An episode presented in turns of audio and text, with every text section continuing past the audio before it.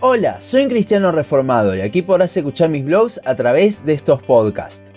El concepto de ídolo es bastante amplio, no solo se refiere a las estatuas que se adoran. En la actualidad se habla mucho de los pecados de un cristiano como un ídolo, con base en Colosenses 3.5. Y está buenísimo esto, pero en este capítulo del podcast no hablaremos de eso, sino de ídolos tan camuflados que no nos damos cuenta que tenemos los cristianos. Empecemos por lo más básico de todo. ¿Qué es un ídolo? Si bien el original de la palabra hace referencia a una imagen, siendo idolatría la adoración de dicha imagen, Pablo nos deja ver en el versículo que mencionamos antes de Colosenses 3.5 que es más que eso. Aquí el apóstol menciona una lista de pecados y termina diciendo que los mismos son idolatría. Pero si un pecado no es una imagen, sino un acto en contra de la ley de Dios, ¿qué concepto tiene Pablo de ídolo? Bueno, esto no es nada nuevo, es una definición muy recurrente que se da en teología en base a este enigma que dice que cada cosa que ponemos antes que a Dios es un ídolo. Pensemos un poco, hemos sido creados para adorar y dar gloria a Dios. En el momento en que dejamos una oportunidad para reflejar eso por otra cosa, esa cosa se hizo más importante que Dios mismo, por lo cual la estamos amando más que a nuestro Señor. Quizás parece muy extremista, pero si amásemos más a Dios, simplemente no haríamos esas cosas. Aquí igualmente hay un problema, porque si solo esto fuese idolatría, entonces seríamos todos 100% idólatras. Porque si amásemos a Dios más que a nada de forma constante, simplemente no pecaríamos. Si bien es verdad que hay momentos en los que amamos más otras cosas que a Dios, no lo calificaría directamente como idolatría, sino que cuando ya es algo repetitivo, ahí sí esa cosa se convirtió en mi ídolo por encima de Dios. Es por esto que Pablo llama a los inconversos idólatras, no porque nosotros no pequemos, sino porque ellos lo hacen de forma constante y les gusta. Esta idolatría es la que Juan llamará en su carta la práctica del pecado. Es por esto también por lo que Pablo dice que los idólatras no entrarán en el reino de los cielos. Esa es la diferencia con el cristiano. Pero no me malentienda, igualmente el cristiano tiene sus ídolos, cosas que pone antes que a Dios. Si bien es más difícil que tenga un ídolo que sea un pecado, ya que el cristiano no se deleita en el mismo, sí puede tener otras cosas. ¿Y qué serían estas cosas? Bueno, es muy común hoy en día hablar de las redes sociales como un ídolo, los videojuegos, el trabajo, la universidad, una relación, etc. ¿Por qué se habla de estas cosas como un ídolo? Por el hecho de que a causa de ellas muchas veces perdemos el tiempo y no tenemos nuestro tiempo devocional con Dios, o les dedicamos muchísimo más tiempo que a las cosas del Señor. Pero tampoco vengo a hablar de este tipo de ídolos es algo que ya se habla mucho y la verdad creo que no suelen ser muy difíciles de identificar, aunque en ocasiones sí son difíciles de superar. De lo que sí vengo a hablar hoy es de aquellos ídolos que pareciesen que son cosas del Señor, piadosas, y de hecho lo son, pero por la motivación de nuestro corazón terminan siendo ídolos. ¿A qué me refiero con esto? A cuando perseguimos ciertas cosas con tal afán que por más de que parezcan piadosas, en ese afán desplazamos a Cristo. Pongamos un ejemplo del cual venimos hablando bastante en los últimos capítulos del podcast y creo que es la perfecta ilustración. Esta es la obediencia. Y sí, hablo de la obediencia a Dios, pero tranquilo, sigue escuchando. La obediencia puede ser un ídolo cuando lo hacemos por la razón equivocada. Cuando obedecemos porque amamos a Dios y entonces queremos glorificarle con nuestras vidas, está perfecto, buenísimo. Nuestra obediencia viene porque Cristo es nuestra prioridad número uno. Ahora, la obediencia pasa a ser un ídolo cuando desplazamos a Cristo de la ecuación. Cuando no obedecemos por amor a Él y lo hacemos simplemente porque la Biblia nos dice qué es lo que tenemos que hacer, lo estamos desplazando. Porque mi objetivo ya no es más agradarle, sino una búsqueda por cumplir con lo que la Biblia dice, de sentirme realizado con eso.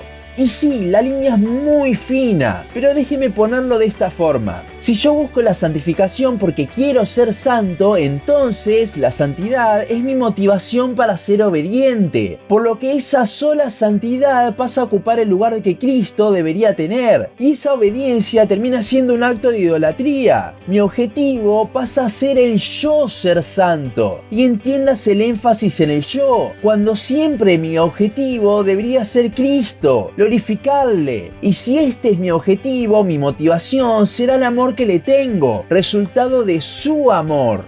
En cambio, cuando me centro en yo ser santo, mi motivación soy yo mismo. Es algo que quiero. Obedezco en un afán por ser cada vez más santo. Si bien el ídolo principal es el yo, la obediencia, entre comillas, es una de las formas de idolatría, de adorar la imagen del yo.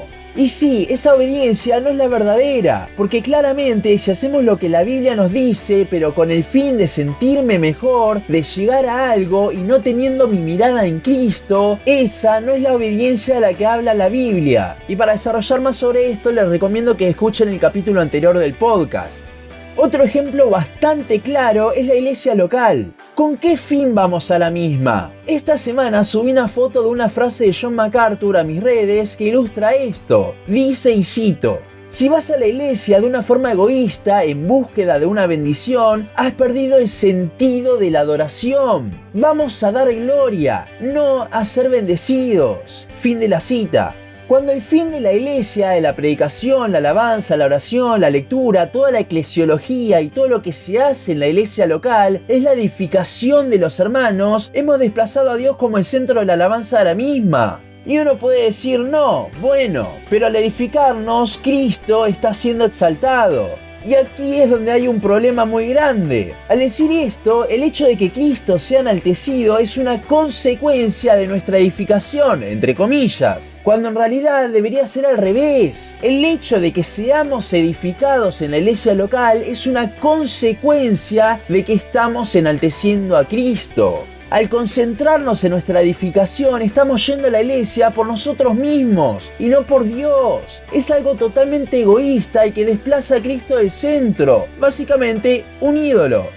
Pongamos unos ejemplos más bien rápido. La teología es uno de ellos. Cuando nuestro fin es adquirir más conocimiento, saber más, sentirnos más sabios, entre comillas, esa teología es inútil, porque termina siendo un ídolo. La única razón para estudiar teología no está en nosotros, sino en Él en poder interpretar de una mejor forma su palabra para conocerle aún mejor, simplemente porque le amamos. Otro ejemplo sería el servicio. Cuando servimos en la iglesia, pero por autodisciplina, porque es algo que me gusta hacer a mí, pero no teniendo a Cristo en mi mente, lo estoy desplazando de allí. El evangelismo, el discipulado también. ¿Cuál es mi objetivo al hacerlo? Y no hablo de enaltecerme yo al decir, oh, miren a cuántos prediqué o a cuántos estoy discipulando. No, pero sí estoy hablando del sentimiento que tenemos al hacerlos, de decir que estamos cumpliendo con la gran comisión.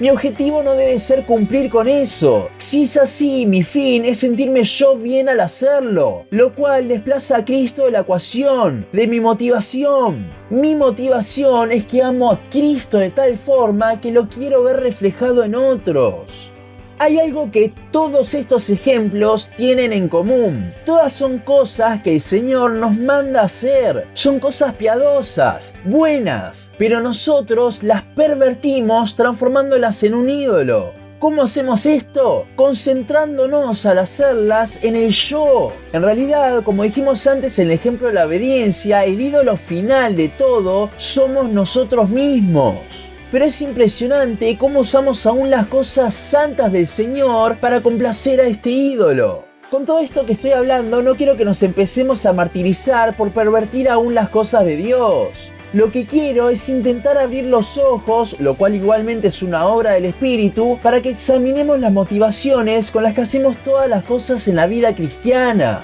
Nuestra motivación siempre debe ser el amor por nuestro Salvador. En el momento en el que estoy haciendo algo guiado por otra cosa, esa cosa ha desplazado a Cristo, por lo que debemos reorientar nuestra mirada. Como vimos, son todas cosas buenas. El problema está dentro nuestro, por lo cual no debemos dejar de hacerlas, porque mismo son cosas que Dios utiliza para hacernos crecer. Pero sí debemos reorientar nuestra mirada para estar motivados por la razón correcta, nuestro hermoso Salvador.